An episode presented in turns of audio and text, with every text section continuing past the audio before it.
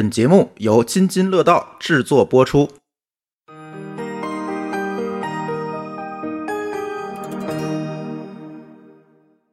各位平娃时代津津乐道的听友朋友们，大家好，欢迎收听平娃时代的第二十六期节目。今天这期节目呢，我们请到了一位呃平娃时代的老朋友，我们的著名的儿童文学作家小周老师来参与我们这期节目的录制啊。小周老师跟大家打个招呼吧，各位听众朋友们，大家好。好久不见了是吧？哦，可不是嘛。咱们上次录音还是在二零二零年、二零二一年是吧？而且疫情的期间，对吧？我去那个平谷，哦，不是，啊，上次是在二一年的三月份，三月份，嗯，嗯，咱们在七九八，呃，在七九八那个录音间，最后录了一期作文的那个话题是吧？没错没错。对对对对对，呃，小周老师实际上那个已经参与了咱们平安时代的好几期节目了啊，我光发证书就给他发了好几次了。呃，然后呢，今天为什么会请到小周老师来呢？第一个，我是想在之前录了几期比较硬核的节目之后呢，有一期稍微轻松一点的话题，是吧？然后来聊一聊孩子们的这个想象力的相关的这么一个话题。好，对，然后正好呢，小周老师在呃几个月前是吧？呃，一个月前一个月之前的他的那个最新的作品啊，《海上丝路奇遇记》，终于是吧，在 千呼万唤之下，终于能买到了，是吧？哦，这个终于正式发发布了。这个终于用的好啊。对，因为这个事儿，从那个他的那个手稿给我，一直到现在已经过去了快两年的时间了。然后呢，其实我闺女也好，然后我闺女的很多小伙伴也好，还有包括呃小周老师的女儿的一些好伙伴，都特别特别期待这本书能够面世啊。所以今天呢，其实呃，我也是特别想借这个节目给彩瑶老师这种这本新书做一些宣传。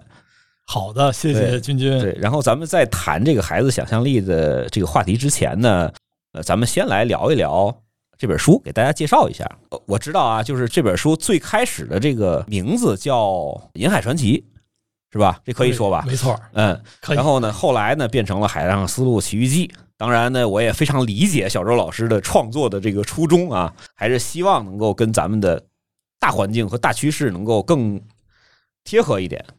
不过呢，其实我想说的是内容，我感觉啊，还是秉承了之前的这个主题，还是非常的宏大的。好然后呢谢谢我大概的介绍一下，《海上丝路奇遇记》其实际上是讲了一堆孩子和一些虚构人物的在海上探险，是吧？追求自己梦想的这么一个故事。然后这个探险的主题啊，实际上咱们是听友是家长或者有这个比较大一点的孩子是非常了解的，就是这个主题是特别特别受小朋友们欢迎的一个主题，包括之前的无数的作家都在去写这个方向。嗯嗯然后呢，让我非常的开心的是，这应该是我第一次能看到这个关于航海的这么一个大分类里边的一个奇幻也好、科幻也好这么一个故事。那么我就有一点好奇啊，就是小周，你的从小的这个成长经历来说，是不是你自己本身小时候就是一个航海迷，嗯所以才能够有这么多的知识的储备，嗯，是吧？能够支撑起来你的这么一个宏大的这么一个故事的体系。首先感谢咱们君君的邀约啊，这已经是第三期或者是第四第四期了啊来来做客咱们的津津乐道拼娃时代了。应该这样说，我小的时候呢，其实对航海这方面自幼就有着一种迷恋。我对海洋以及探险，从很小的时候就有这方面的一种澎湃的激情在心里面酝酿吧。其实写这个故事呢，刚才君君提到说，为什么后来更名叫《海上丝路奇遇记》？呃，有几点原因。其实功利方面的刑法反而占的很少。这部故事作为咱们中国孩子，或者说是整个华语区，我们一部关于海上探险的这样一个故事，可以说是非常非常少见的。特别少，所以我说是第一部嘛，就是在我的 在我的记忆中，哦，这这个呃，不敢说是第一部啊，但确实非常非常非常的少。反观欧洲或者是咱们北美呢这一块儿，关于航海题材的内容，特别是青少年航海题材的内容，还是蛮多的。但是整个的咱们华语区，特别是我们中国这边呢，关于航海以及探险的这块的青少年内容，确实是蛮少的。不过我小的时候呢，因为对航海的热爱也好，对探索世界的热爱也好这方面可能是触动我来写这部故事的一个重要的推动原因。还有一个原因之一，我觉得是海上丝路这个主题本身是非常吸引人的。我本身呢，对历史啊，对航海都算是一个很迷恋的一个程度。当我在写这部故事，最早在创作这部故事的时候呢，我就发现，我们的国家，我们中国，其实在航海方面有非常非常多可以写的内容。我们国家的造船技艺、航海技术。其实曾经在长达一千年的这样一个历史时间里，都处于在世界上遥遥领先的这样一个位置。我们甚至也是最早参与世界地理大发现的国家，只是由于后来我们封建统治者的目光短视，以及明朝后期的海禁，以及清朝的闭关锁国等等，才使得我们原本强盛的海洋文化。渐渐的淡出了人们的视野。哎，对，在我的印象中也是这个。他好像在唐朝和元朝的时候还是挺发达的。对，非常的发达。一个是他们在希望有这个开疆拓土的欲望，就是有去了解整个世界的欲望。另外一个就是他们的统治者当时也是对于未知的世界比较感兴趣，对他并没有什么那种像明和清的那种，尤其是清朝的时候，对于自己的这个国家的国力的这种盲目自信，嗯，对吧？所以说就是导致了后边的明，像你说的明朝和清朝之后，这些故事反而的变少了，嗯，然后就是像那些国外的一些航海家的一些故事，像。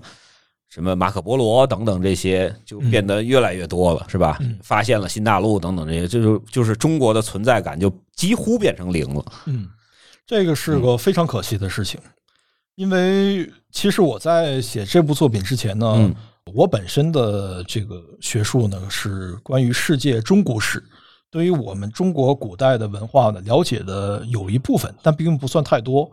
但是为了写好这部故事，当时查阅了，应该说是查阅了非常多的史料啊。后来发现这方面的史料记载，非常可惜的是，我们关于古代航海的史料记载，其实大部分整理出来的，包特别是关于造船的记忆，嗯，以及各种船型的特点名称这方面的内容，居然不是我们中国人整理的，那是日本吗？哦不，而是在明朝。以及清朝早期一些来华，就是来到我们传教士一些传教士以及一些学者，他们所整理出来的，这是非常可惜的事情。我大爷当时在查阅资料的时候，我就发现我们中国的古代的船只，比如说咱们。我拿这个故事里面的啊，对《海上丝路奇遇记》这本书里也有很多的知识啊，哦，包括浮船是不是 这些东西，对，特别的棒。嗯，就像这个刚才君君提到的浮船一样，我们目前能知道的是啊，根据我们的考古发现呢，浮船啊，它或者说我们全称叫做福建船，它是因为当时在古代的时候呢，福建地区的船匠们特别喜欢制造的一种船型，后来我们把它叫做浮船，全称叫福建船。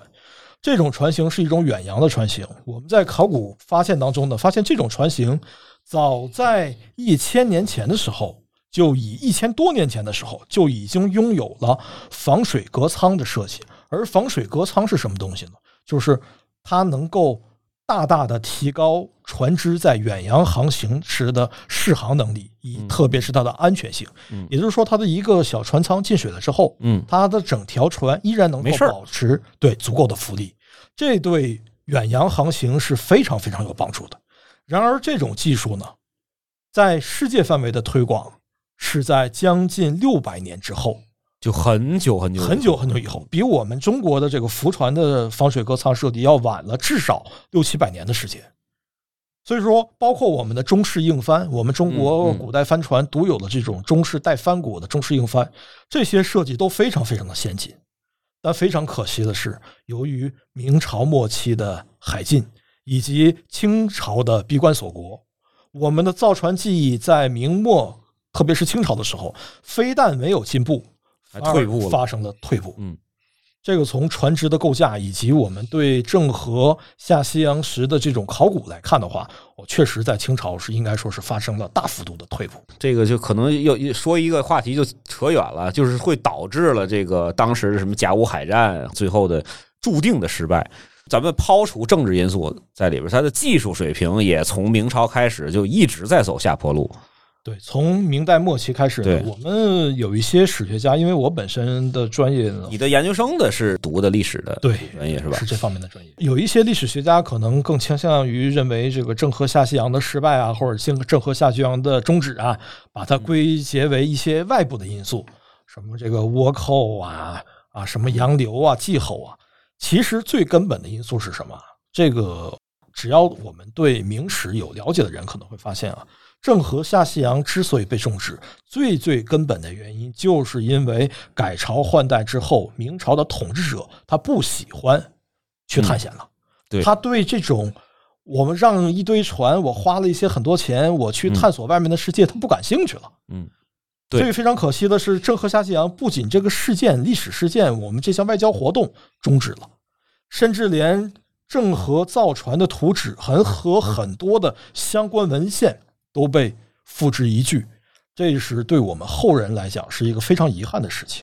嗯所以说，这个新的小说其实它还有一个另外意义，是让孩子们能够了解一下，是吧？咱们中国的有一些传统，对，是吧？不仅仅你去了解，比如说是当时欧洲的一些航海的技术，欧洲的一些航海家，或者说是现在最先进的一些船只的技术，但是我们中国其实自己有自己的很多的比较牛的，当时领先于世界的一些东西，这个应该你把它呈现出来，这个甚至不应该说是比较啊，啊是是最最厉害的应该是最厉害的，当时是最顶尖的。直到后来，呃，阿拉伯三角帆以及阿拉伯商人的这个阿拉伯帆船的一些出现，才逐渐的、缓慢的与我们能并肩，直到后来超越。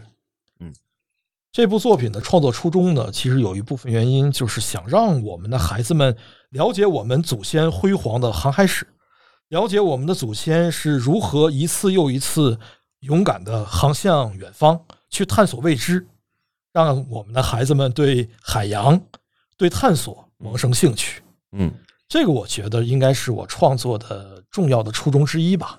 是这一点是特别重要的一点啊。大家都知道，就是海洋的面积实际上占全球的至少百分之七十吧，对吧？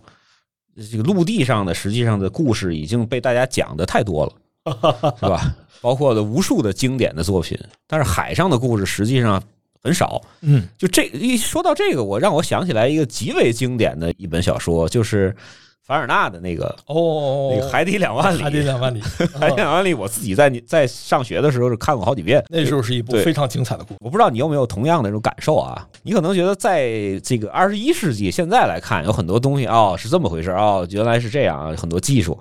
但是他写作的那个年代，能够想到这么多的事情，这么多的这种科技的后面的发展，还是挺不容易的，我觉得可以用四个字来形容啊，就是不可思议。不可思议，真的这真的是不可思议。对因为在凡尔纳当时的这个他在写《海底两万里》的时期呢，我们知道当时的欧洲的整体的工业水平也好，很低。我们世界的整体的这个工业化的水平也好嗯，一般的人是想不出这些东西的。如果他能想出这些东西来，甚至有人会怀疑这个人是不是精神病啊？对为什么要想出这种潜水的东西，然后人还要能潜到几百米甚至上千米下的水下来行走呢？这简直是不可能的然后！直至到最最近几年，然后那个咱们真实的这个科技才达到那个水平，对，直到最近挺有意思的。呃看到那么深是最近几年对才搞定的。六千米以下是确实是最近十年二十年的事情，这个确实很短啊。呃，《海上丝路奇遇》这部故事呢，呃，欢迎各位听众朋友们支持和关注。呃，这部故事是由重庆出版社和火雀传媒合作出品的一部青少年探险题材的幻想故事。当然了，这部故事我个人觉得它不是一部简单的探险故事，它里面还包含了很多对孩子成长以及孩子知识方面有益的内容。嗯，这也是推荐大家的一个重要理由吧。对你个人的话，把它会定义为什么样的类别呢？因为咱们实际上很多的这个人会把咱们的很多当今比较流行的作品去做分类，比如说是科幻作品，是吧？和或者魔幻作品，或者奇幻类的作品，是吧？呃，就比如说咱们会把咱们聊这个话题永远跳不过去的《哈利波特》，对，是吧？会归到呃奇幻里边，嗯是吧？然后呢，会把大刘的很多的作品，包括《流浪地球》，嗯是吧？包括咱们凡尔纳刚才说的这个《海底两万里》，嗯他会把它归到科幻里面。嗯因为凡尔纳的那个虽然它里边也有很多不可思议的故事，但是它我觉得里边还是有很多东西还是非常硬核的，嗯就就擦到了这个硬核科幻的边儿。嗯对吧？但是我是觉得，就是对于孩子来说，它可以算作一个儿童文学作品，嗯对吧？就因为它很流畅。嗯包括我在读，包括我女儿的感受来说，就是《海上丝路奇遇记》的这个整个的这个这个主线也很流畅，嗯也很流畅。因为有一个特别逗的一个现象啊，就是我在推荐很多书给孩子们看，就比如说我闺女或者说是她的小伙伴看的时候，他们就是翻一翻，然后呃，就看完一遍就扔在那儿了。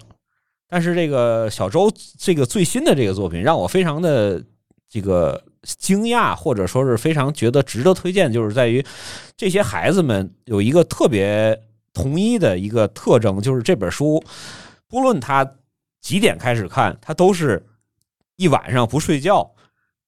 整本整两本的看完的，特别逗，就是 非常感谢。最开始嗯，特别逗，所以就因为那个那个那个我女儿那个她她她是认识你的对吧？对她知道小周叔 叔在写写东西，但是其他的我那几位小同学他不认识。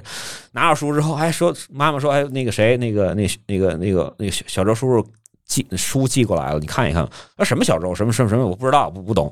什么海上丝路期，什么什么什么思路，我不懂。然后，然后你看一看，啊，行，我看一看吧。就是他他可能已经写完作业了，九点半了，都已经都快要睡觉了，然后开始翻第一页，翻第二页，然后啊，这么好的故事，然后就一直读到了十一点多，就没停。我的天哪！然后就是就大大家都是同样的这个特征，然后就是大家就觉得，哎呀，第三部什么时候能出来呀？后边怎么故事写到一半就不写了？这个有点儿呃太坏了。呃，好的，谢谢谢谢谢谢各位小读者们。呃，其实这部故事应该说给我的触动或者惊喜也蛮大的。呃，我女儿今年是三年级，刚刚上三年级。嗯，之前最让我失望的就是我之前写的故事，她都不爱看啊甚至我强逼着她看，也就是翻几篇儿就不看了。这是真的是嗯作为一个作家包括爸爸那个而言，香香香格里拉的茉莉对，吧？包括我上一部的作品《香格里拉的茉莉》系列，呃，也是翻了几篇之后，觉得不想看了。这个作为一个当作家的爸爸而言，我觉得这个可能受伤是最大的。还是挺失败的感觉。对，就像当年的周杰伦，他的妈妈、爸爸不听他的 歌是一个感觉，可能是。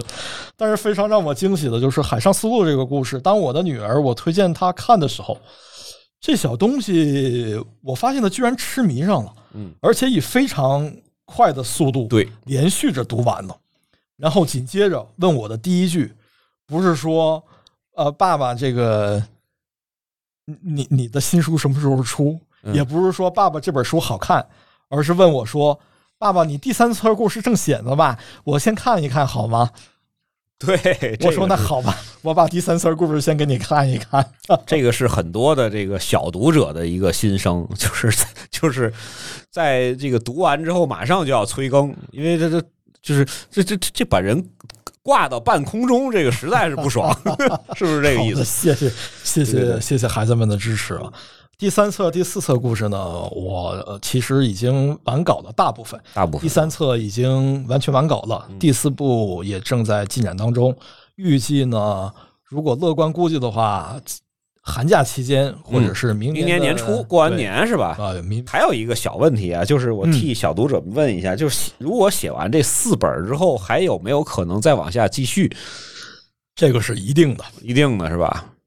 因为人家像那个那《指环王》都三本的是吧？嗯，那个《哈利波特》都七本了，你这个东西咱们费这么大劲搭出来这么一个架子啊，嗯，就是创造了这么一个新的世界观或者人设啊，就是就是人物设定，就不可能这么快就完结。是吧？嗯，就我还是特别希望啊，就是小周能够把它继续延续下去，好的，感谢是吧？我也争取把后续的故事写好。这部故事我的预期呢，可能是大概需要八册到十册的这样一个体量。呃，目前的三四册，其实呢，接下来要出版的第三册和第四册才算是正入正式的进入主题。一二册本身呢，应该算是一个小引子吧，或者说是一个开胃菜。真正的大戏其实都藏在三四五六这些体量啊！你你你你成功了，你成功的吊起了这帮孩子们的胃口，好吧，好吧。对对对，因为其实我也看了啊，我也看了。然后就是我在这个呃看完这部作品的这个之后呢，我就又有一个新的问题啊，因为我跟小周其实认识好多年了。对吧？也知道他一直在进行这种文学创作啊。今年是第七年，第七年了，那文学创作。然后小周之前跟我谈过，他很早以前其实是在做这种实验文学，或者说成人的这种。对，确实这种方向啊。后来才开始，因为自己女儿去渐渐长大了，是吧？才开始去做这种儿童文学创作。我就想知道啊，就是咱们这些孩子，就是现在的这些孩子，他有什么样的特质会让他成为以后可能会成为一个作家，或者？很有幸的能够成为一个儿童文学作家，嗯，就是在你的成长经历中，是不是很早以前就已经对这种文字的驾驭能力，或者说是这种灵感，嗯，有一些异于常人的这么一个东西？这这也是我替很多的家长或者很多的孩子去八卦的一个问题。嗯，好，就是你能够靠写字儿去挣钱。这个跟我写公众号不一样，我写公众号可能有广告或者什么，但是我并不是说靠这个写字去挣钱，就是包括现在很多的像大刘啊，像那个很多的这种这种这种网络上的大 IP，像猫腻什么等等这种，我真真正正的是靠我的文字去能够养活自己。这个在你小时候是不是会有这么样一些跟其他的孩子不同的？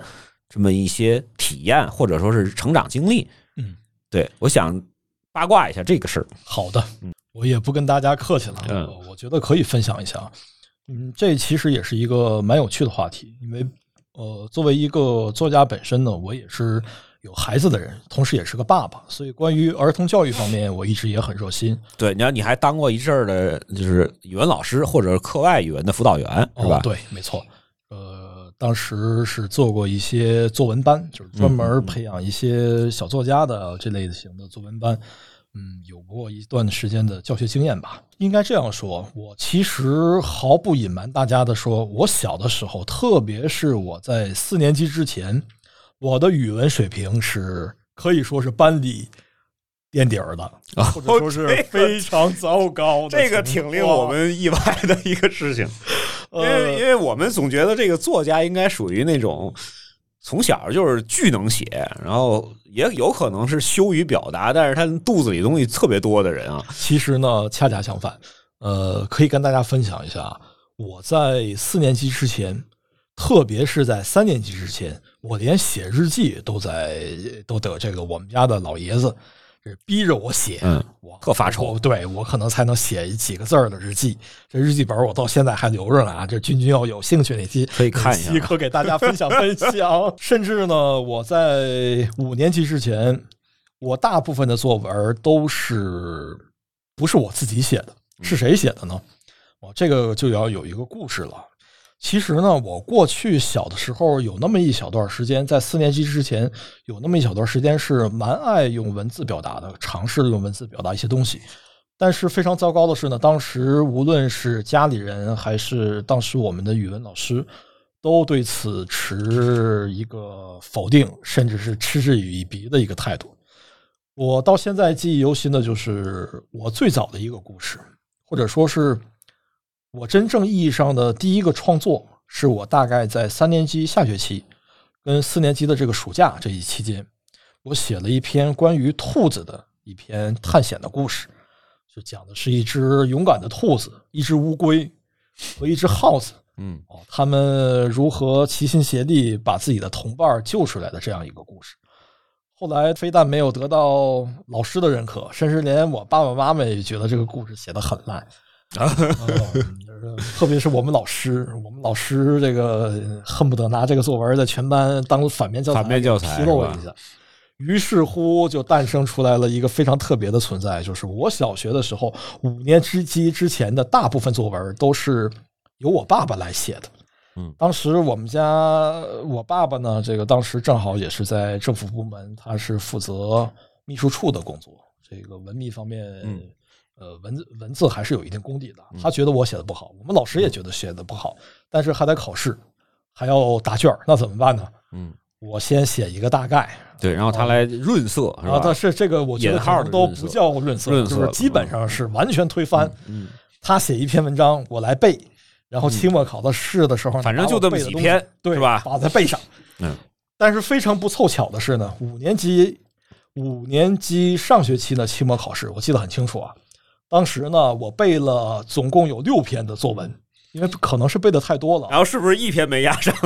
呃，一篇没压上不说，而且呢，我当时在答题的时候记混了，我把前半段抄成了一个，后半段又抄成了一个。我这没办法，我一看这都抄乱了，这都背乱了，怎么办啊？那开始自己改吧。嗯，但是万万没有想到，我自己改的这部分，自己后来改来改去的这部分，反而是作文得了一个满分。嗯，这是对我作文的第一次激励吧。呃，这个其实很多家长可能都会很头疼，包括我小的时候，我父母也能很头疼，就是孩子的语文啊，特别是作文这个该怎么办？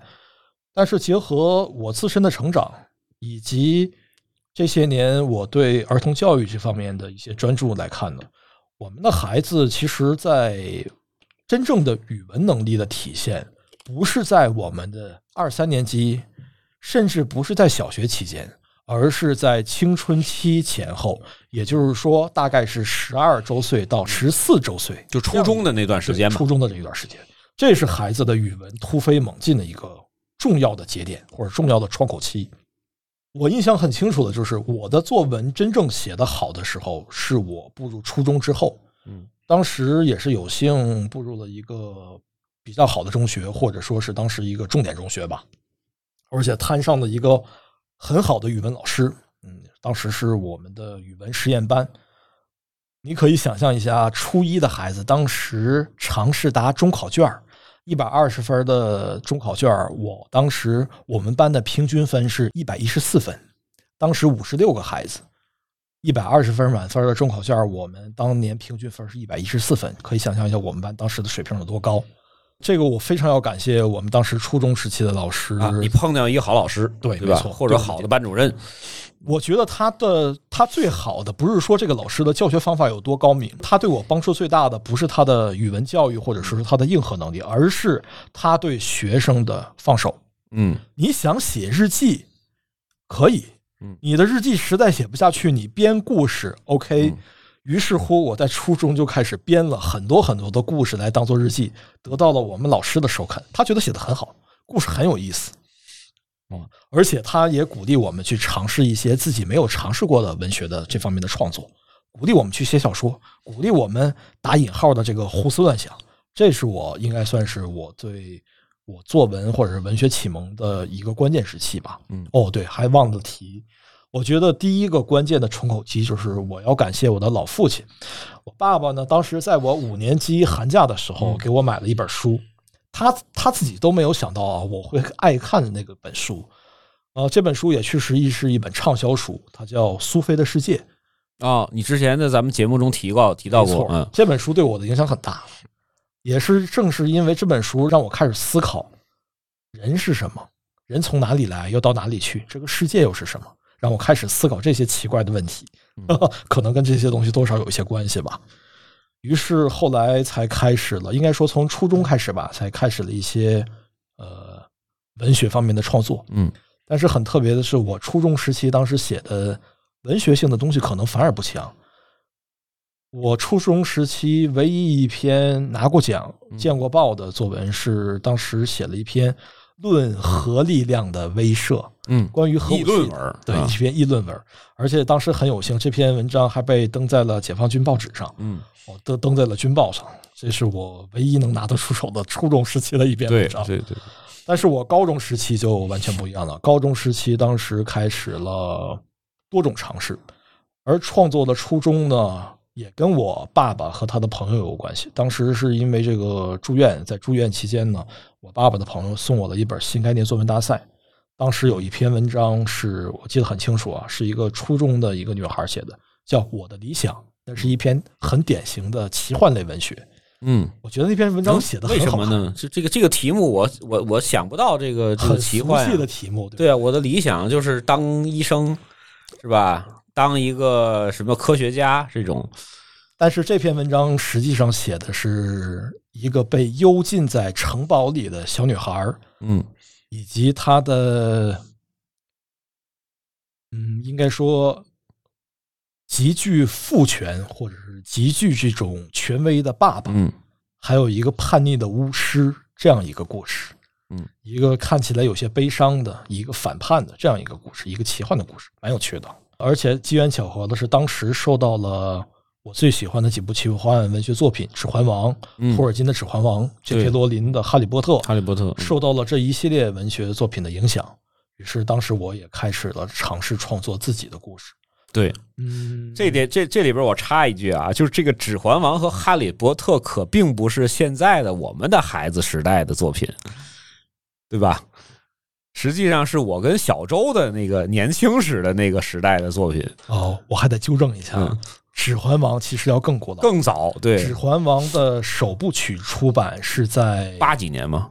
五几年，五几年五四，哇年五五！哎，我这个还真没注意。就是严格意义上来讲，指环王部是一部我们应该《指环王》的第一部，就是它的这个三部曲，应该是我们的父辈们，嗯也就是现在七十多岁的人、七八十岁的人，嗯他们小时候看的。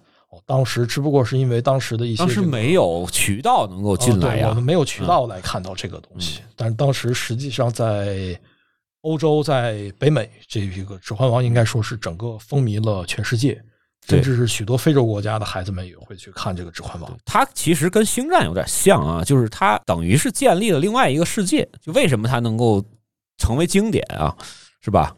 就是你是不是有同感？就是它跟星战有点像，就是它重新构建了一个新的世界，对，对，让你能够在那个世界里去思考。我觉得君君说的这个非常好啊。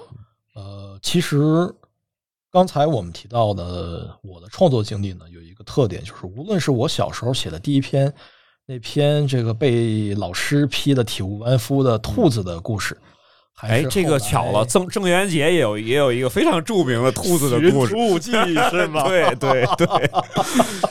这个哎呦呃，我特别后悔的就是我爸爸妈妈给我买郑渊洁的故事买晚了。买晚了，嗯。对，我但是不是你你如果看到他那个那一篇之后，你可能就不不想再去写自己的兔子了，嗯这也不好。嗯有这个可能。嗯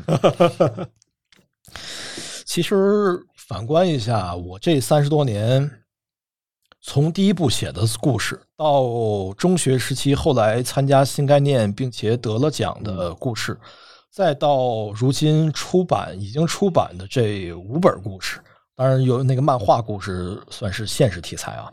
除了这个漫画之外，其他的这四部儿童文学都是幻想故事，哪怕是我之前就是曾经写的这些实验小说、这些先锋小说，也都是属于幻想故事的范畴。刚才君君提到了《指环王》，嗯这里呢，我们就不得不提一下啊，《指环王》应该说是我们现代奇幻文学，我这点说一下，无论东方还是西方，《指环王》是现代奇幻文学的鼻祖，因为这《指环王》实在是太厉害了。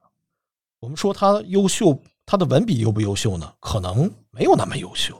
它的故事优不优秀呢？可能我们放在现在看也没有那么优秀。但它优秀的在哪里？优秀的就是它构建了一个非常宏大，嗯而且能够逻辑自洽，而且非常完整的这样一个世界观。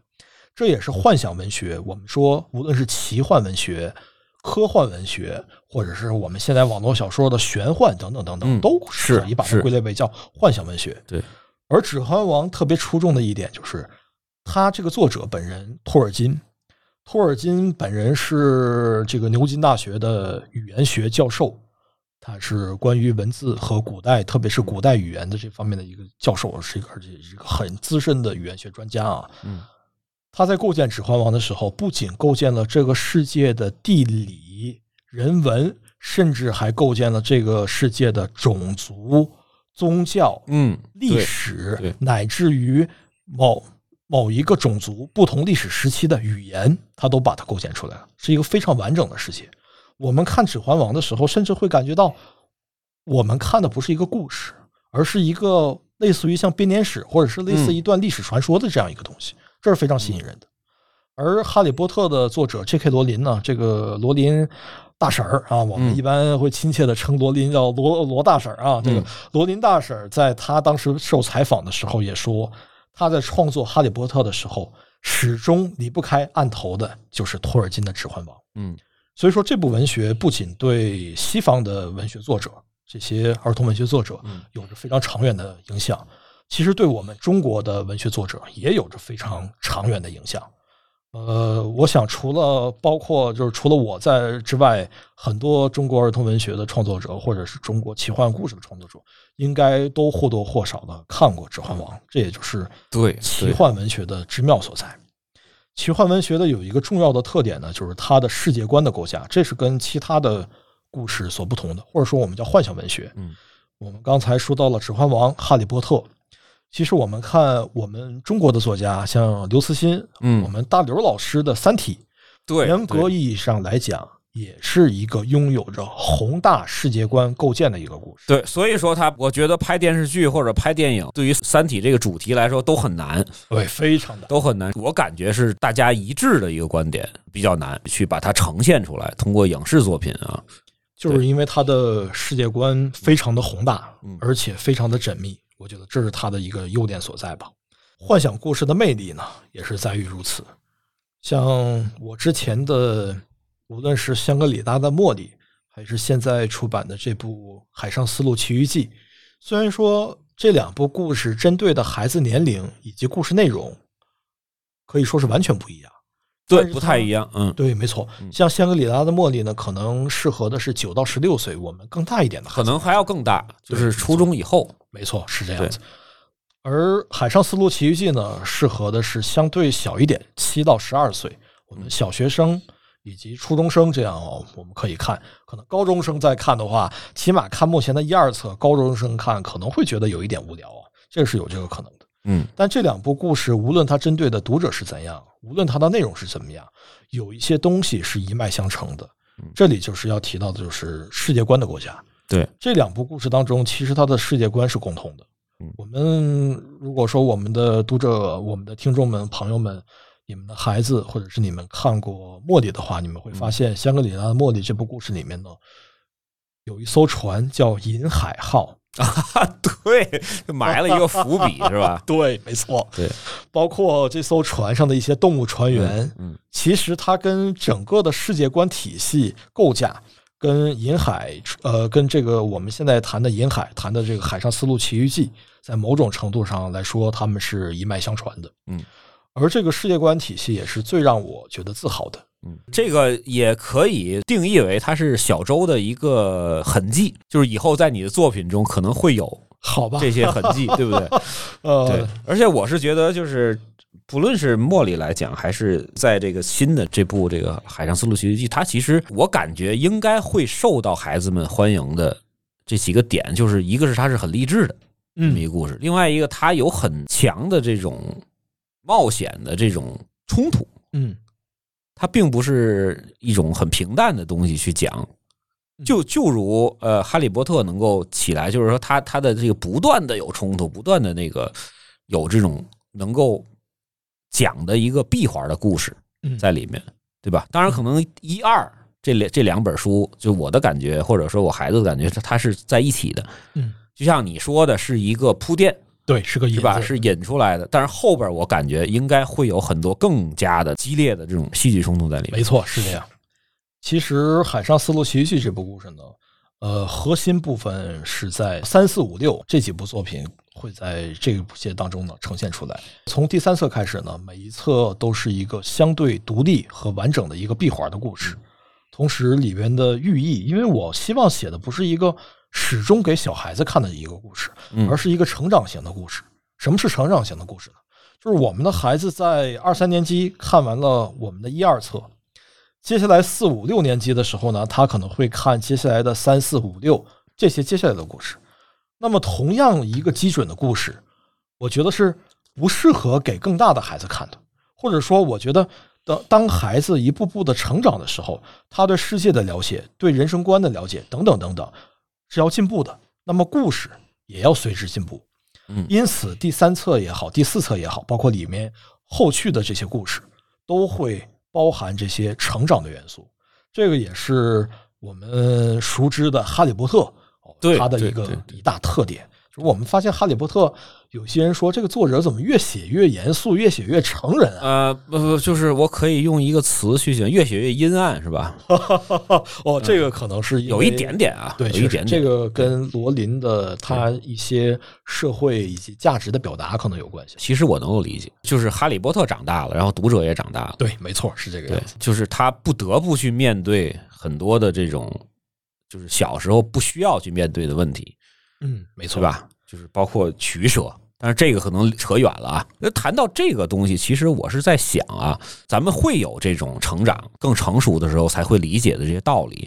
那么我一直有一个疑惑，就是说咱们现在这么多的科幻作品，适不适合孩子们去看，或者说是他对于孩子们的想象力的激发或者保持，能不能有积极的这种作用？哦，这个问题很好啊。这君君，我记得你之前也问过我这方面的问题。对，咱们其实，在儿童文学的那那一期，就第咱们录第一期时也探讨过这个对，问题。没错，这其实是个，特别是这几年，呃，无论是我的观察，还是我的同行，就是其他一些文学、儿童文学作者的反馈来看的，其实这是一个很严肃的问题，因为有一个非常残酷的现实，就是我们无论是科幻还是魔幻，嗯，我们把它归类为幻想故事。幻想故事，对，幻想故事在最近的三五年，就是这类的故事类，呃，甚至是所有的故事类的书籍，在最近的三五年都在持续的快速的下滑。嗯那么它背后的原因是什么？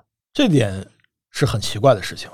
那么作为出版方，作为作者，我们是要考量这个问题的。后来我们发现，背后的原因不是因为故事不好，也并不是原因因为这个作者的产量低，或者说是写这方面故事的人少了，而是因为什么呢？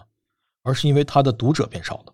我们知道，我们中国，特别是我们当代孩子们的家长，我们在采购书籍的时候，孩子往往很少有自主权，就是孩子我们喜欢什么书，对，尤其是在小学阶段，特别是在小学阶段，孩子们几乎没有家长会能让孩子们自己逛淘宝、逛当当、逛京东。哦，孩子看我喜欢这个书，我喜欢艾薇和豆豆，我要买这个书，那家长就该买。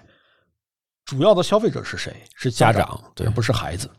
而这几年有一个非常明显的现象，就是我们目前家长因为整个的社会竞争、教育压力、升学压力等等这些因素的背后，呃由这些原因所致呢，我们整体的幻想故事，包括其他类型的故事书籍都在下滑。原因是什么？主要是因为我们家长的功利心变得越来越对，就是过于功利了我。们过于功利了。嗯，我们给孩子买书，那我还让孩子好不容易有点课外时间，那我们干嘛不让孩子看一看这个有用的对呀、有用的引号有用啊，引号有用的。我们看自然科学，对，我们看这个历史人文。哦，我们让孩子了解一下三国啊，实在不行，名四大名著，对吧？啊，，对，实在不行我们看四大名著。我孩子最近我也在催促着他，鼓励着他看，我不其实我不用逼迫啊。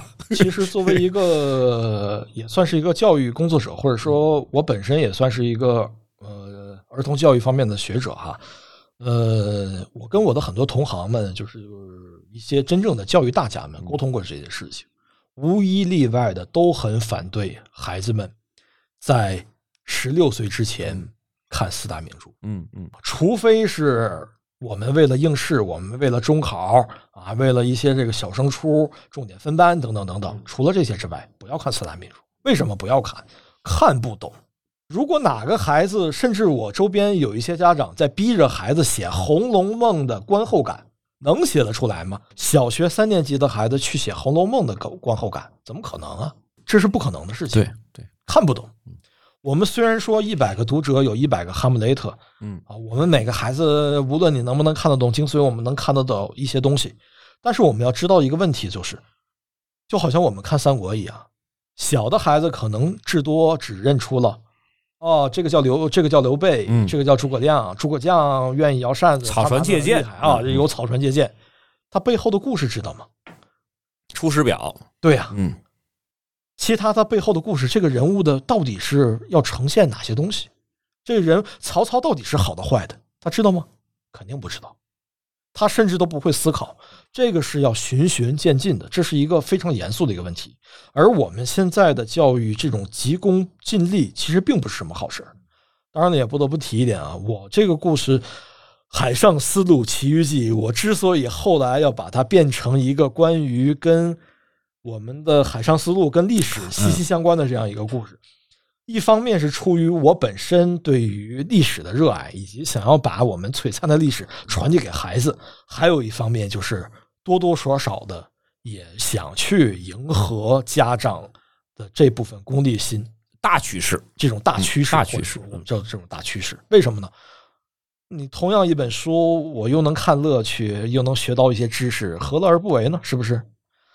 但是在这里，我首先要说的一点啊，其实这些故事类书籍，无论是我们中国的本土作家的故事类书籍，还是一些外版引进的一些世界知名的，像罗尔德·达尔，对对，这些故事类书籍销量下滑的背后，其实真的就是功利心，以及再往核心规划一点，就是我们人文教育的缺失。这是一个非常严肃的话题。这个就首先我们要知道啊，就是为什么会出现这种状况？出现这种状况的原因，其实就是当我们更多的家长只去关心孩子的期末成绩，操心我们的中考如何、高考如何的时候，却认为孩子以后要成为怎样的人，我们孩子以后要做怎样的人，对这些遥不可及，他们认为这些东西是遥不可及的空谈的时候，这一系列的问题就会发生。就像我刚才说的一样，这是一种人文教育的缺失。为什么呢？因为我们要知道，故事类书籍在儿童成长当中，它是起着一个至关重要、不可或缺的地位，甚至有许多的教育学者认为，孩子宁可不让他看各种的大百科，也要让他去看故事，特别是那些好的故事。为什么？原因就是因为大部分的儿童文学都是幻想故事，而这些儿童文学较之我们的成人文学以及各种名家名著，或者说是一些知识类的书籍，它有一个巨大的不同，就是儿童文学所承载的，它有一种功能性。我们把这种功能性叫做教育功能。这个教育功能不是说我们通常意义上了解哦，我们看完之后孩子明白了什么大道理，或者是孩子学到了哪些知识，而是什么呢？而是我们为孩子的成长提供足够的间接经验。就是它得有土壤，对，这是一种土壤。我们知道，孩子们现在很多家长都会犯愁，写不出作文，写作文非常困难。这也是我之前当过几期的，应该有五届，当过五届各种各样的作文评委的这样一个切身的感受啊，就是孩子们在写作文的时候，往往千篇一律。哦，这个哪个省份我不说啊，对，几年前我在判一个省的这个征文的时候，这个些征文到我们这些专家评委的手中的时候，已经是经过老师、学校甚至是各个筛过一轮了筛过的嗯。我们看的是最终选的，但是这些作文当中呢，我跟大家讲一个笑话啊。温暖的冬天讲的是温暖的冬天这样一个主题命题作文，讲温暖冬天的时候，有将近一半的孩子写的都是什么？扶老爷爷老奶奶哦，这冬天路滑，老爷爷老奶奶摔跤了。这不是小学一二年级的那个主题吗？对呀、嗯，现在孩子们还在用将近一半的孩子，将近百分之五十的孩子写这个，还有百分之三十写什么呢？半夜三四点钟爬起床，看到辛苦的环卫工人在清雪，剩下的百分之二十的孩子选什么呢？大部分都在写我坐公交车忘记投币了，某个好心的叔叔阿姨、七大姑子八大姨给我投了硬币。这些是他们真实经历的吗？肯定不是。但是大多数孩子都这样写，说明一个什么问题？我们的语文教育以及我们家长对孩子的语文能力、语文学科素养的培养这方面存在一些问题。我们孩子没有素材，但是这怪不得孩子。我们如今的孩子大多数都是在两点一线，对，或者是三点一线除了学校就是家，啊，或者是三点一线，学校、课外班、家这几个地方活动，哪有那么多的精力去？他们甚至连邻居都都没有了，邻居和邻居之间都不交流了，对吧？这是一个跟咱们小时候那种军队大院儿或者是厂矿大院儿的这种生存环境是完全不一样。这是一个非常严肃的话题啊，这真的是这样。现在孩子们能够在放学之后下楼玩儿，跟他的小伙伴们、跟小区里的邻居们一起玩儿的几率都会很小很小，非常少。那么这就造就了孩子们的直接经验。我们说经验啊，这是还是毛主席说的啊，说我们的经验分为直接经验和间接经验。什么是直接经验？我们亲身经历生活的，嗯对我们生活当中亲身经历、亲身体会到的，我们叫直接经验。什么是间接经验？我们听别人讲的，我们从书本上看的，我们从电影当中看的，这些叫间接经验。而对于孩子而言，绝大多数的孩子是不可能有太多的直接经验的。那么他的人生阅历，他对世界的观察从何而来？那就是间接经验。这也就是我刚才所说的，儿童文学所承载的重要教育功能，就是间接经验。它会为孩子们提供足够充足的，而且正向的间接经验，这是一个非常非常重要的东西。为孩子的成长提供足够的间接经验，向孩子们传递真理、良善和美德，嗯，也就是刚才咱们对君君所说的励志的励志的东西东西，对，让孩子们学会去观察世界，去体验这个世界。用一个时髦点的词儿哦，就是为孩子们来构建格局。什么是格局啊？格局不就是我们观察世界的方式，我们看待世界的方式，我们解决问题的方式吗？这就是格局所在。那孩子的格局从何而构建？就是主要是通过我们这些间接经验，而故事类书籍在儿童成长当中所起到的就是这样一个作用，为孩子们提供足够充足且优秀的间接经验，为孩子们的人生观、价值观、世界观来保驾护航。说白了，我们的教育本质是什么？前段时间我看财新网啊发了一篇文章，是关于北大附中的这个问题。北大附中的前任校长，在他这个卸任之后啊，面临的一些种种困境和一些问题。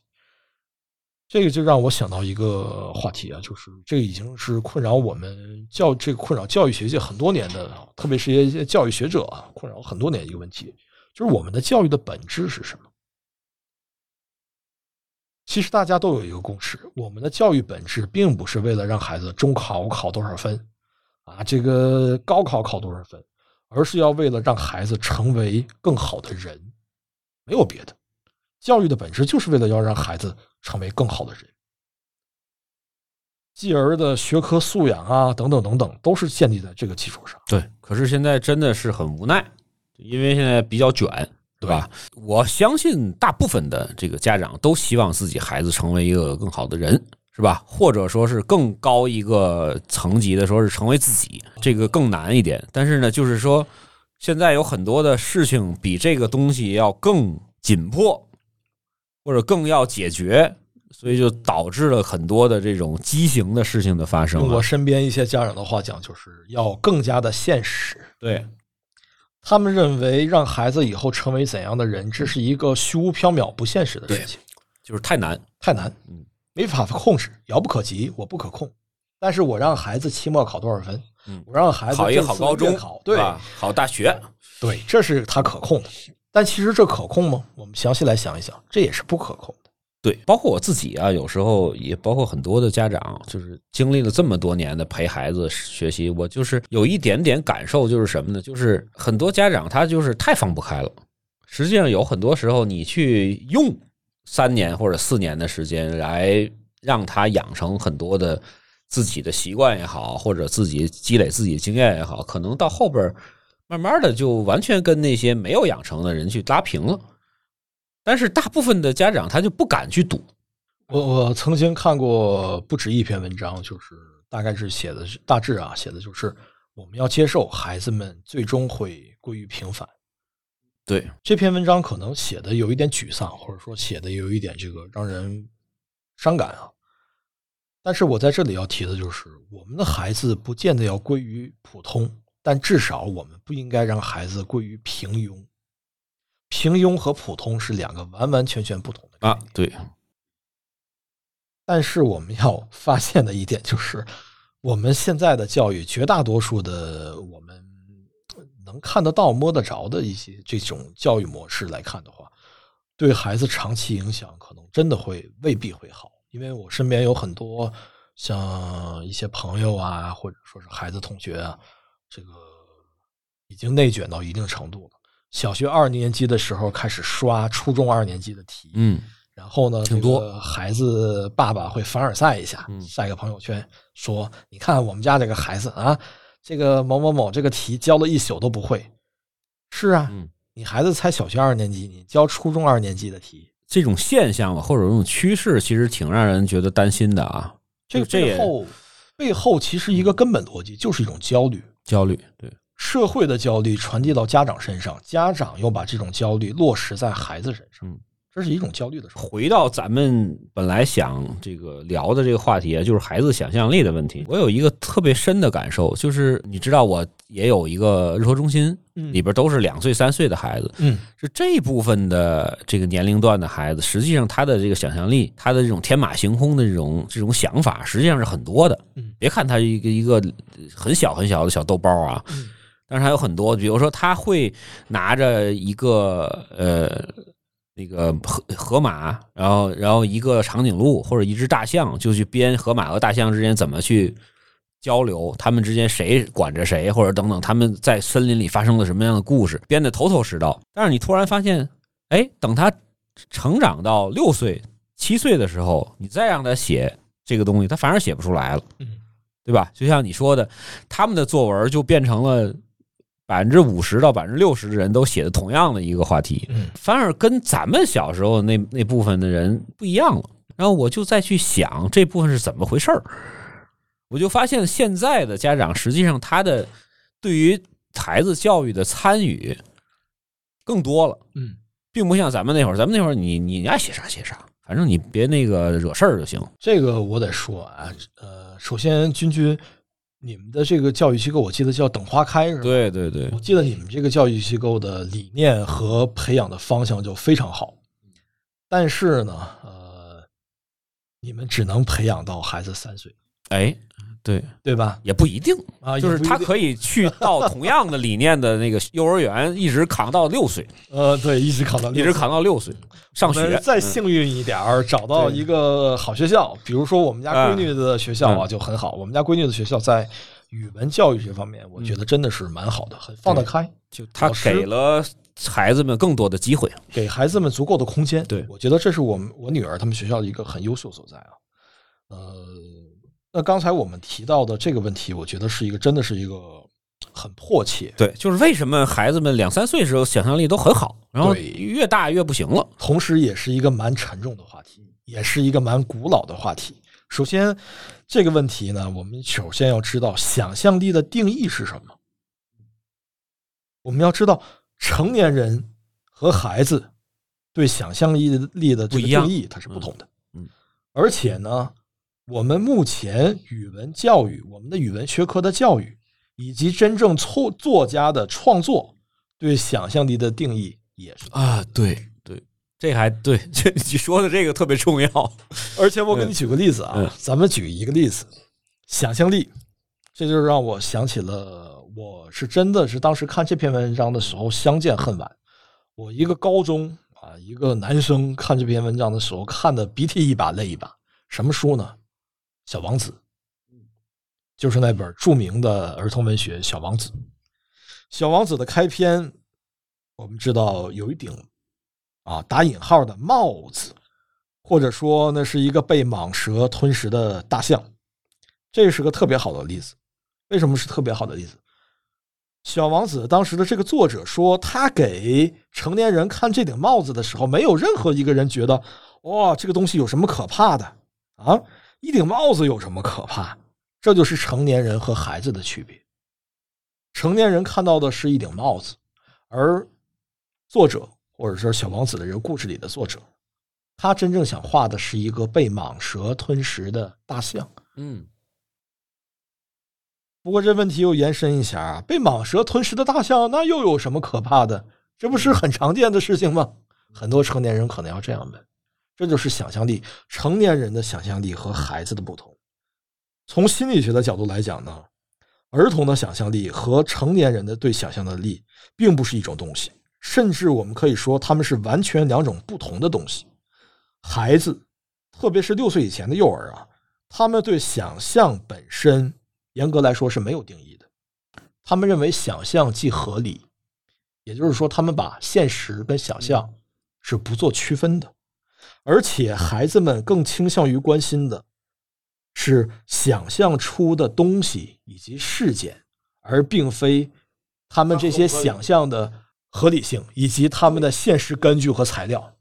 但是，成年人恰恰相反，他们不关心想象出来的是什么，他们成年人关心的是什么？成年人的想关心的想象力是他们这些想象和虚构出来的东西是建立在哪种基础上啊？是建立在什么知觉材料上啊？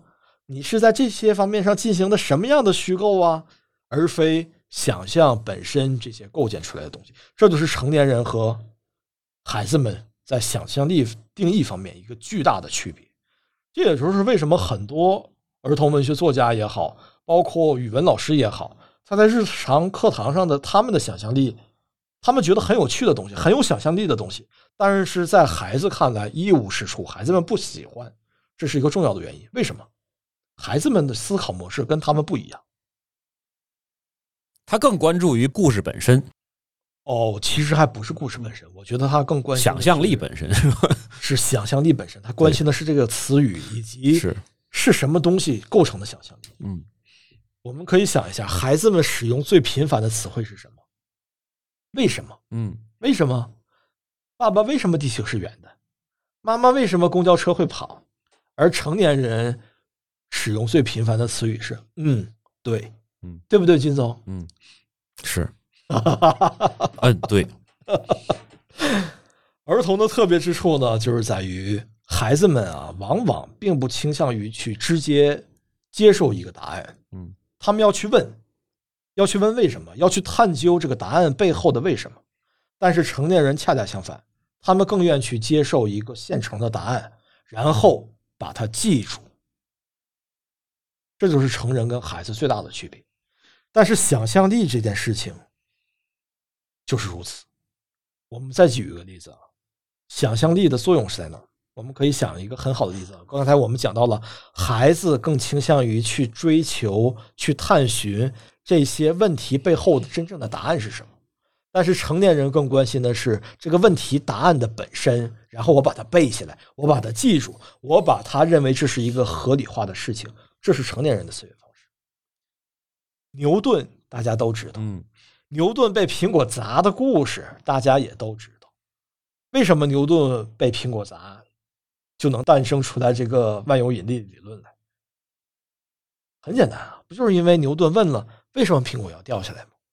这不是一般人想的。一般人成年人如果这样想，大家会觉得这个人是个疯子，这个人有病。那苹果掉下来，那这不就是天经地义的事情吗？对，这我们从小到大，这老爷爷老奶奶都知道，苹果从树上掉下来是要砸到地上的。对，就是在在牛顿前面的九十九个人被砸了之后，都在想下回我别坐树底下。对，甚至不是九十九个，甚至是九千九百九十九，甚至是更多。这就是成年人跟孩子的想象力的区别，所以从这里面我们能看到想象力的至关重要。嗯，我问过一个康奈尔大学心理学方面的一个朋友，这是这哥们儿是我的初中同学，哦，现在这个呃留洋海外啊，在外面这个进修。他跟我说呢，儿童想象力具体会影响到成年后的哪些方面？目前学术界尚无定论。嗯但至少可以肯定的是，儿童时期的这种想象力，这种打引号的想象力啊，儿童的想象力跟我们成人定义的想象力是不一样的。儿童时期的想象力对成年后的创造力、判断力以及辨别能力都会息息相关。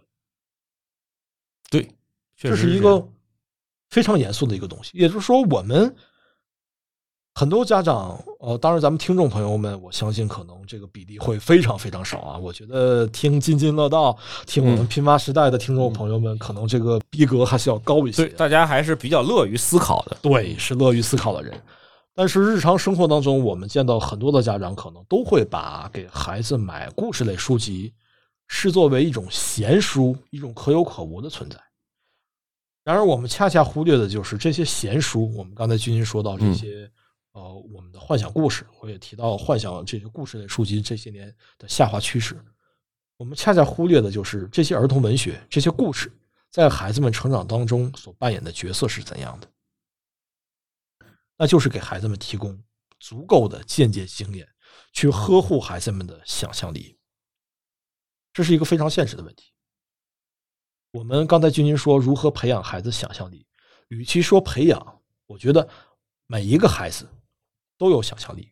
那么，为什么他们会随着年龄的增长，想象力逐渐的流失掉呢？嗯，这是值得我们去思考的。也就是说，与其考虑如何培养，不如考虑我们如何呵护，如何让鼓励他们对，嗯，去鼓励他，诞生更多的想象力。我们作为语文学科而言呢，关于想象力方面，我们可能更倾向于的是孩子们如何去驾驭想象力。也就是说，我们要写作文啊，有一些方法论，对方法论，嗯我们的文章要有章法。但是在这里，我要告诉听众朋友们，有一句老话啊：“文无章法，武无定式。”什么意思啊？文章并没有真正的章法，武术或者说武功也没有固定的招式，没有任何一个作家是通过学章法、学文法、学各种修辞成为一个作家的。我们在了解语文这个学科本身之前，我们就要知道我们所说的语法、所说的修辞是从何而来，什么是语法。有一些我之前见过一些其他的这个作文班老师也好啊，或者说是网课的一些教育也好啊，教孩子们作文，首先教什么啊？教语法，这是很扯淡、很开玩笑的事情。语法是什么呀？语法是我们从古至今千千万万年年以来，我们惯用的语言表达方式的一种积累和总结，才叫做语法。嗯，也就是说，先有我们说话的方式，后有的语法。我们要学语法，怎么能写好文章呢？这是不可能的事情。回归到想象力这个话题，如何驾驭想象力，这个是语文学科所关注的。但是我们作为家长而言，我们更应该关注的就是我们如何鼓励孩子去诞生发挥对，去发挥他们的想象力。我们如何去呵护孩子们这些想象力？嗯，那么这点呢，就不得不提一点啊。我们目前呢，无论是家庭的教育还是学校的教育，关于想象力这个词语，有着太多太多不应该出现的东西。特别是我们的日常教育，无论是家庭还是学校，其中一个特点就是哦，想象力，你应该这样想才对，你这样想是不对的。嗯，啊，这个想象力是你这个有标准答案，是这个样子吗？并不是，想象力不应该有标准答案。但是这种观点却铺天盖地的存在在我们的语文的日常教学、课内练习，甚至是许多的家庭教育当中，这是件很可惜的事情。不用这么着急，实际上，对，没错，吧？就是你让他，你让他天马行空就好了你。让他天马行空的去想就好了。对，但是呢，你写作文，我们有写作文的要求，我们天马行空自然是不行的。那涉及到的什么？涉及到的是语言表达的逻辑性。不是现在的孩子呀，在这个这么长时间的这个在体系内，他其实也变懒了，知道吗？实际上，就我个人感觉啊，就是你给他一个一个范围，实际上他觉得会简单很多。对，没错。你真让他天马行空的时候，孩子会觉得很苦恼。哎呀妈呀，这个怎么写呀？都都都找不着方向。嗯，就是因为他要完成这个事儿，他需要有方向，这是他们这么多年被训练出来的。嗯所以说，他一旦没有方向之后，他会觉得更难。嗯但是实际上，从人的本性，就是从从人与生俱来的那个能力和天赋来讲，其实不需要方向，就我就去想就好了。这就是很多西方的这种教育体系下的这些东西，跟东方的这教育体系下的东西有一个比较大的、比较明显的区别，就在这儿。我刚才提到了提到了北大附中这个问题啊，其实北大附中它的这种教育理想国哦，这种最终的这个结局，它的冲突是什么呢？其实就是公民教育与集体教育的冲突。严格来说呢，就是我们的人文教育和现实教育的冲突。什么是人文教育？人文教育的根本就是先让我们的孩子成为一个更好的人。如何让孩子成为更好的人？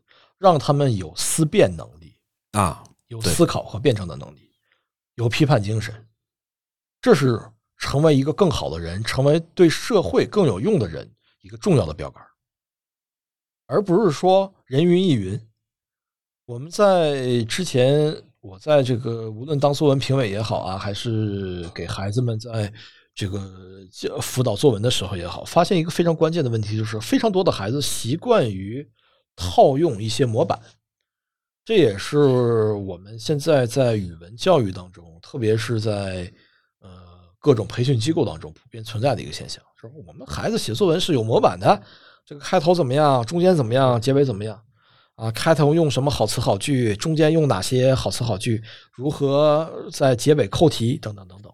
是有没有模板？我们可以说，其实是确实有模板，但是，一旦这个模板在孩子的心中根深蒂固之后，这个影响可是贻害万年的。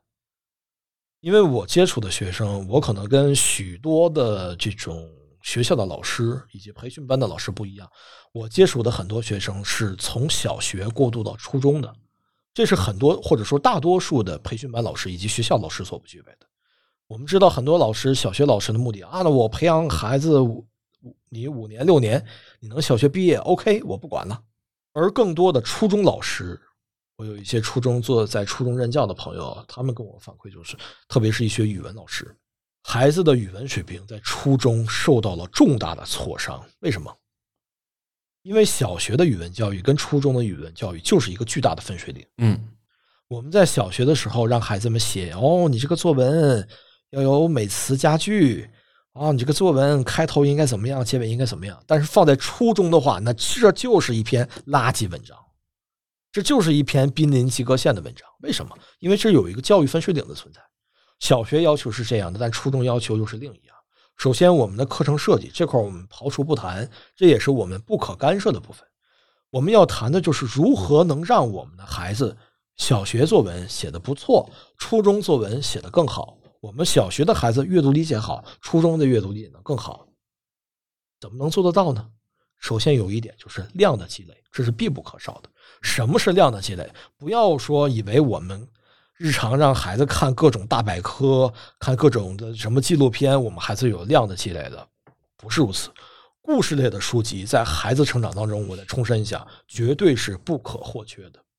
嗯，对，我这个话题跟许多身边的作家以及一些漫画家朋友讨论过，每一个人他们童年时期都有一些让他们记忆深刻的故事书以及电影，其中不妨像孙幼军老师的一些作品，像《小贝流浪记》啊、嗯小布头啊、流浪记啊等等等等，包括像郑渊洁老师的呃各种各样的皮皮鲁以及舒克贝塔等等对等等。确实，而这些作品它存在的目的是什么？我们作为成年人看起来可能就是一个幼稚的故事，看起来一笑而过。但是这些文学作品在孩子们的眼里，或者说在孩子们的成长当中嗯，它起到的是一个至关重要的间接经验的摄取。说白了，就是为我们的孩子的成长增光添彩。孩子小学的时候，我们写不出作文，无非就是刚才我们所说的几个原因：素材少，嗯他没有足够的直接经验，而间接经验是孩子积累素材和积累许多他们想法的一个重要的这个呃，应该说是重要的一个摇篮，或者说我们重要的一个源泉。有很多孩子在创作的时候，你要问他，你要问一些啊，这个我们可以尝试问一下，就身边写作文写的非常好，特别是那些写很出彩、非应试类作文写的很好的孩子，会发现一个共同点，就是这些孩子的阅读量都不少，而且他们很爱思考。嗯，这就是这些孩子这看的书都比较杂，看的书杂，嗯，阅读量不见得有多多，但是他他们爱思考，他才能跳出这个圈儿。他们才能跳出这泛泛的圈儿来。阅读理解更是如此。我记得咱们前几期节目当中也聊过这个，聊过这个阅读理解就是阅读理解做题跟阅读的理解，就是你如何理解这个作品，实际上是有区别的。没错。嗯，我们特别是小学阶段嗯，小学阶段的阅读理解和我们真正去理解一部作品，它可能是有一些差距的。但是我们要知道的是，阅读理解一定不能生搬硬套。为什么？小学阶段的阅读理解指标，初中阶段的阅读理解指标和高中阶段的指标是完完全全不一样的。对对，我们的家长可能很更关心的是我们眼前，我们小学这学期啊，这个孩子阅读理解怎么办？我们在网上啊，在各种什么平台啊，各种名师名教上看到一些所谓的阅读理解答题模板，啊，好，我们让孩子背下来啊，这个题是怎么怎么样，体现了什么什么样精神，怎么怎么怎么怎么怎么样。OK，我们孩子是记住了，你这学期的期末考试，你语文可能考了一百分，但是面临的问题是我们看不到的。什么问题？我们的孩子的思维固化了。绝大多数的孩子，我们要知道，他孩子跟成人一样，都是爱偷懒儿的。当他掌握了一种方法之后，他就不会再尝试其他的方法。而这种根深蒂固的阅读理解的这种模板，所谓的框框思维的套题方式，当我们的孩子可能小学用的成功，可能初中早期用的成功，但是你在中考看一看，你到高考看一看，完完全全不。那有的家长可能说：“哇、我们的孩子以后要出国，我们不参加中考、高考。嗯 ”OK，那么恭喜你，你更不应该用这种套路化的东西。嗯，套路化的模板，无论是写作还是阅读理解，只会毁掉孩子的想象力。有一些家长说：“那我们的孩子没办法啊，这个你看让他自己去阅读理解，他真答不出来题呀、真的答不出来吗？”其实并非如此，他肯定能答得出来。你鼓励去他答就好了，无论对与错。问题是主观题现在也有一个参考答案，对，对它其实问题不应该就是这些参考答嗯案。就是你只要能够准确、清晰、有逻辑的表达自己的这个看法、自己的观点，就应该是判对，没错，对吧？除非是那种有明显社会危害的想法啊，那个咱们 咱咱们小孩子应该还是阳光的、积极的，对吧？不能太消极。但是呢，我是觉得，就是你从 A 角度、B 角度、C 角度去阐述自己看完这篇文章的一个感受，或者说是自己的一个观点，都是应该是对的。但实际上并不是这样，对，所以现在只能是说我记住这个模板，我考完试把它忘掉，也就是这样了。你没有办法去解决很多的这种社会问题，这个是肯定的。但是难题就在于大多数的孩子忘不了，因为在我啊，接触他他时间长了，他就会会变成了一个习惯。对，没错，我接触的这也有小三百个学生了吧？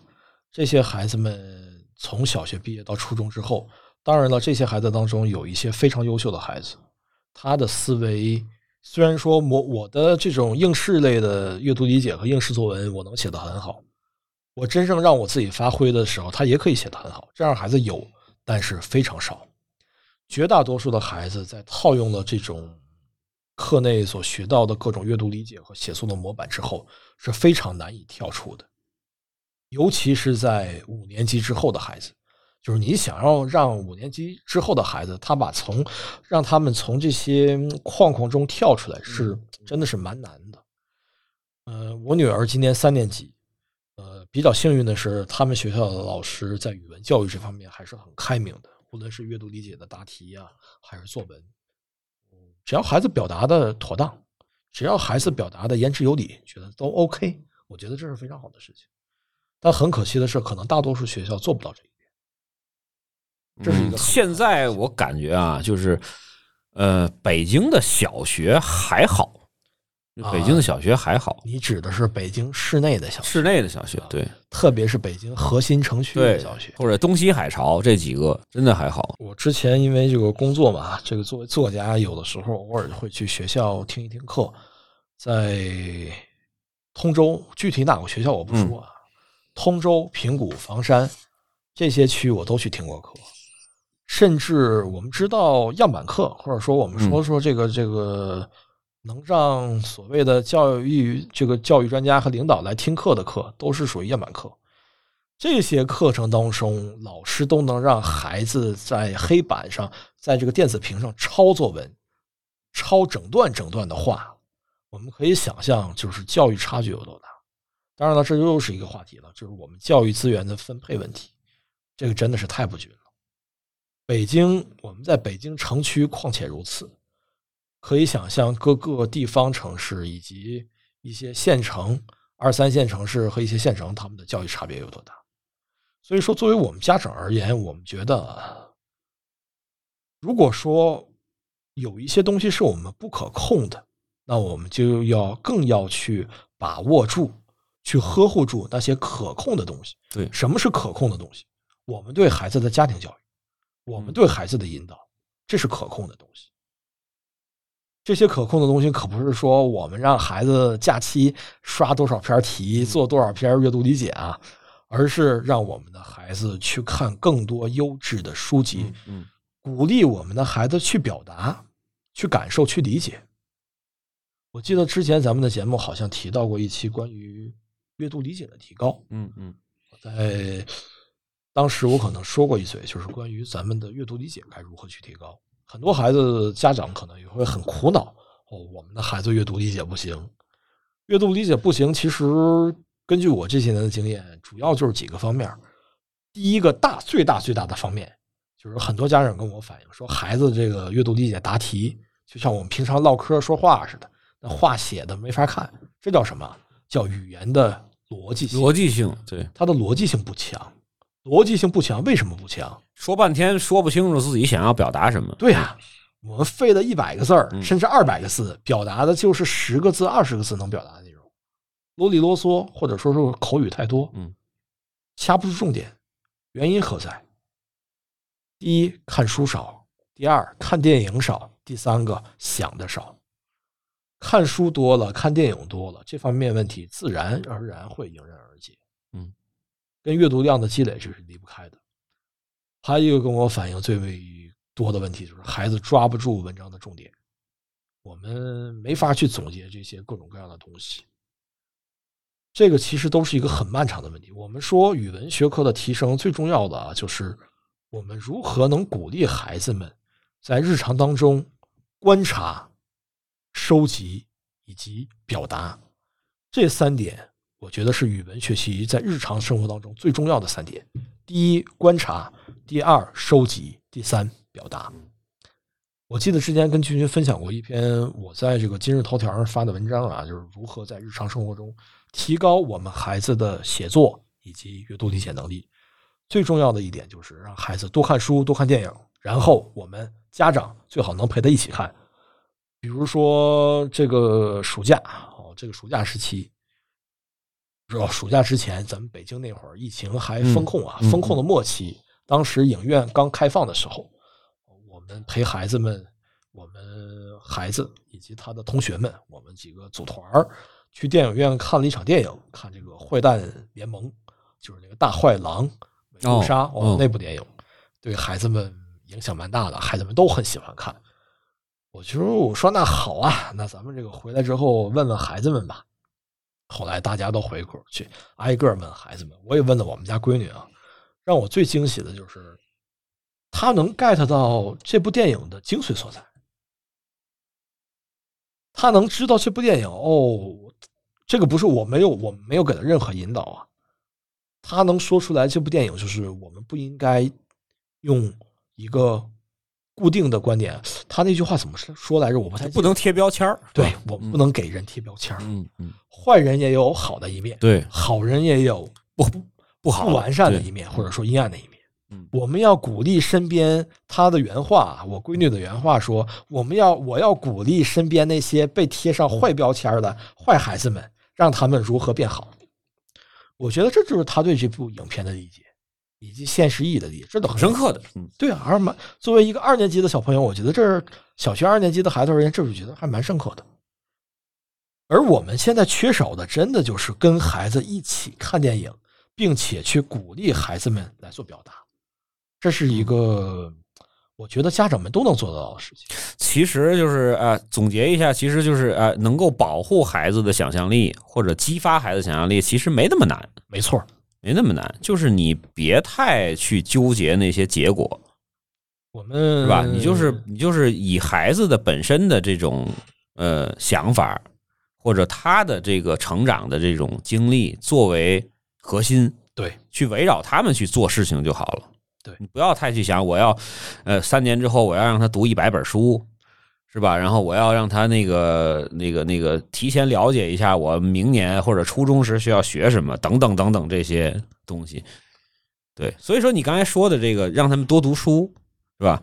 实际上恰恰就是一个方法，能够中和掉，就是他那些负面的东西。没错，就是比如说你他有两个小时在学那些我们认为不太好的东西，然后有三个小时在读书，那么 OK，那么最后的时间就是实际上他自己能够去理解、去思考的时时间要比被动的去思考的时间要长，这就够了。对对，包括家长可以创造一些机会，让他们能够在闲暇的时候能够更多的去接触这些东西，而不是把那个另外一些更加应试的东西强加给他们，对吧？这个就就其实你就做到这点，其实就能够搞定很多事情了。不要太去想我我怎么去用我自己的方法去激发他们想，那不用你方法，不用你，对，无为而治就好了。是的。其实我我觉得啊，大多数情况下其实都是这个在于我们想的太多，我们想要如何孩子激发想象力。我甚至啊，君君啊，我甚至看过一个这个这个，这是在一九年的时候啊，看过一篇，就当时啊某某某专家专门办了一个班儿来激发孩子想象力啊，对，哦，结果呢，这堂课第一堂课就是这这个例子我特别明显啊，画了一个彩虹，问孩子们这个彩虹像什么？然后有的孩子说彩虹像这个啊，彩虹像一座桥，怎么怎么样。然后这个所谓的专家呢，给孩子们给出了几个标准答案啊，孩子们，你们看这个彩虹啊，这个像不像你们爸爸妈妈累弯的腰啊？嗯，哎呦，听完之后我觉得特害怕。感情你爸爸妈妈是小马宝莉彩虹小马是吗？啊，这彩虹还像爸爸妈妈累弯的腰，我的天，我觉得这个简直是不可思议的。说这些东西真真正正的是毁孩子们，嗯啊，这可真的是对孩子们无益的。咱们教育界有这么一句话啊，就是说你要想要毁掉一个孩子很容易，怎么毁啊？你就可劲儿的管他，嗯，可劲儿的管他，啊，什么事儿你都管，那就 OK，那这孩子肯定毁掉了。这句话说的可能有点夸张，但是现实生活当中很多事情真的是如此。比如说我们的语文教育，比如说我们的想象力，嗯，很多孩子们的想象力真的就是毁在了我们的家长希望培养想象力的路上了。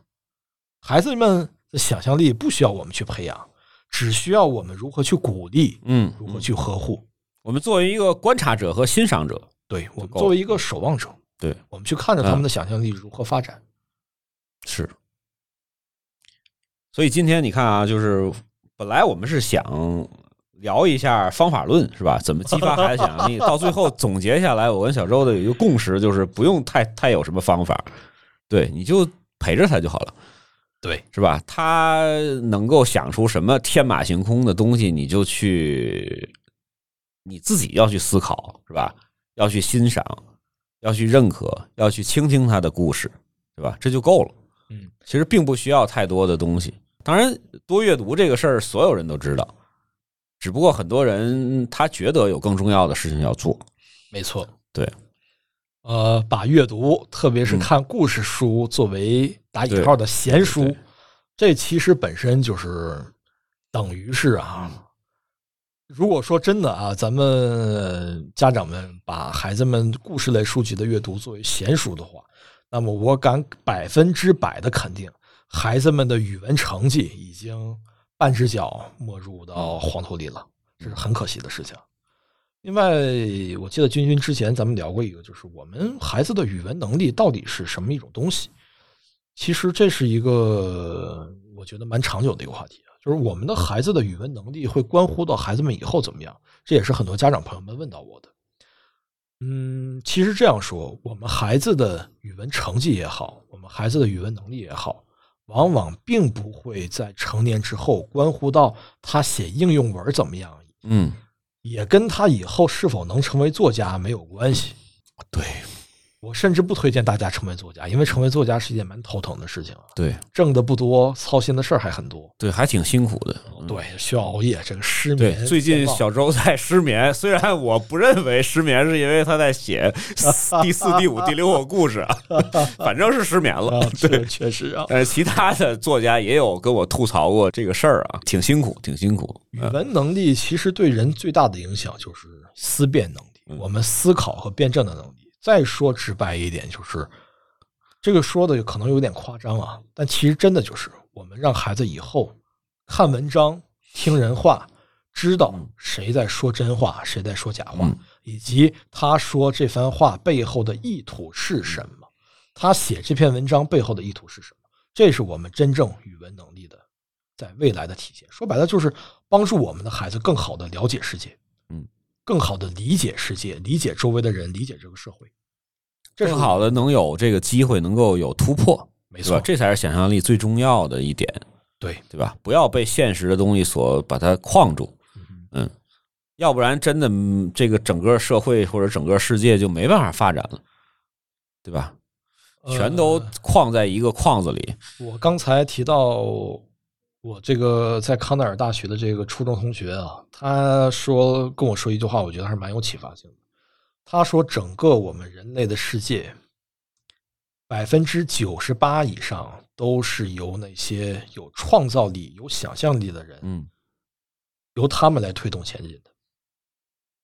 而这种创造力和想象力，就是源自于我们孩童时期的这些想象。嗯，在最后呢，我觉得还应该给大家举个例子，这是因为我女儿很爱画画，这君君也知道哈。呃，作为成年人而言，我们评判画画有一个重要的标准：像嗯和不像。嗯，我们语文的合理性嗯对我们的语文的学习，或者说我们在写作和想象力方面，也面临着也重要的一个问题：合不合理，像不像？但这恰恰是我们最不应该关心的事情。小孩子画画，我们最不应该关心的就是哦，他画一盆花画的像不像？他要画一只猫，像不像？这是我们最不应该关心的问题。这是那些艺考生要考联考的学生们他们要关心的问题，而不是我们的小学生、我们的幼儿园的孩子们应该关心的问题。想象力亦是如此，我们不要考虑孩子们这个想象是否合理，我们要考虑的是孩子们想象出这个东西，他为什么要想象这个，有没有趣？你能不能和他一起来分享，一起来欣赏他想象出的东西？这才是至关重要的。对所以说，我是感觉这就是真的是说，比如说科幻类或者说是奇幻类作品的一个非常正面的这么一个作用，对，没错？吧？就能够告诉孩子们，我还可以这么想，是吧？我还有这么多可能，是吧？就是大人们总跟我说，这个人飞不起来，是吧？然后那个那个呃，动物也不能说话，是吧？但是呢，实际上在某一个世界里，他们都是可以的，是吧？这个我觉得是最最重要的啊。OK，呃，今天其实也谈了很多啊，虽然没有太去多说想象力到底怎么去激发，是吧？怎么去 维护啊？但是今天特别好的一个就是，我觉得小周和我都说了很多心里话，大部分都是代表我们个人的观点，包括有很多对于作品的评价，对于这个现在的体系的这些评价。不过，我是希望能有一些不同的声音能够带给我们，或者说是有一些听友会觉得我们跟他的感受跟他想的是一样的。吧？也希望他们能够在留言中，或者说是在公众号的留言里面，能够给我们一些反馈，是吧？嗯，咱们能够真正的架起一个桥梁，能够有一个沟通，或者是是我过一过过两天也把这个小周拉到咱们的拼娃时代的群里边，同学们那里边有很多的听友，是吧？好啊，也也 challenge 一下，是吧？好关于很多的东西，我们也不可能代表所有的家长。虽然我们两个的孩子也不小了，也也咱们也陪伴了这么多年那个自己的宝宝。另外一个是也替小读者们继续的催更一下，是吧？赶紧把后边的这个故事能够连续的能够呃尽快的出来好的，啊，让大家别等太久。争取今年寒假第三册能出来。OK，今天呢特别感谢小周啊，能够参与咱们的节目，也希望呢，如果大家对于这个呃作品感兴趣的话，能够在比如说京东啊、当当啊什么各种平台也好，能够买两本儿看一看。真的说，如果说孩子特别喜欢这个作品，如果觉得希望小周能够给孩子一个签名版，跟作者本身能够孩子和作者之间，比如说某一个孩子和小周之间能想有有一些交流的话，我们尽可能的给予孩子们这个平台，也尽可能的呢，呃，能够满足孩子们的愿望，是吧？我觉得这个没问题吧？没问题吧。咱们也不不差这这两本书的钱。君君君想要君君这个想要做抽奖也没问题，我对我我不想抽奖，我就是想就是说，如果孩子真的想要，好，没问题。希望能够得到鼓励也好，我真的喜欢这个故事也好啊，作为小周的粉丝也好，我能够尽量的满足他们的呃要求，好的，是吧？我感觉也不是会太多，是吧嗯？但是能可控范围之内，我们觉得尽量满足他们。那我们今天就不做抽奖了，只要你们有需求，是吧？是孩子真正本身的意愿的，我们尽量满足。好，好吧没问题。嗯，然后呢，也希望能够有更多的小朋友能够不被这么一些咱们的大人的惯性的思维束缚，是吧？可能会有未来十年也好，二十年也好，哎，通过呃这些经典的作品，通过我们这一代的努力，能够让他们也有少部分人成为儿童文学作家，或者说是在呃成为教育工作者，能够更有效的、更身临其境的，能够推动孩子们的想象力的发展，嗯好吧？好，啊，小周你也给我们的孩子们或者给我们家长们说几句最后的总结。好，希望咱们的听众朋友们，嗯我们每一个人呢，都能陪着孩子一起重新长大。这是我觉得作为家长朋友们，一是非常有乐趣，二是非常有必要的一面。我知道咱们都已经是大人了，不可能再重新回到童年，但是孩子们带给我们的一个礼物，就是我们能从孩子身上看到我们小的时候的样子。能陪着孩子一起重新长大。想象力固然是一个很重要的一点啊。我们新军这一期的话题呢，本身也是打算要如何来让孩子们插上想象的翅膀，而我给他这个一下子否定掉了，就是孩子们本身都有都有想象的翅膀，只不过就是我们不要把它折断，嗯，我们教他如何让他用想象的翅膀去翱翔，去飞翔到天际。嗯，这是我们家长应该做的责任。好，感谢君君的邀请，感谢各位听众朋友们的收听。好的，那个从这一方面来讲啊，就是陪着孩子们重新长大，是吧？我可以负责任的说，《海上丝路奇遇记》这本书能够做到。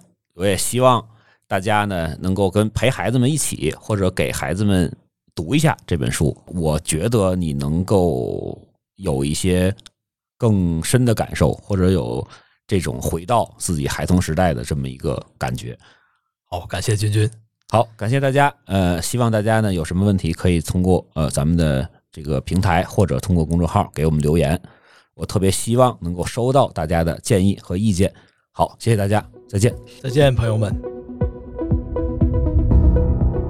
感谢您收听本期节目。本期播客节目由津津乐道制作播出。你也可以在我们的官网 d a o 点 f m 找到我们的更多内容作品。如果您喜欢我们的节目，欢迎在微信、微博、朋友圈等社交媒体转发分享。您的分享对我们而言十分重要。如果您希望与我们互动，可以关注我们的微信公众号“津津乐道播客”，天津的津，欢乐的乐，道路的道。在关注后按提示操作，即可加入我们的听友社群。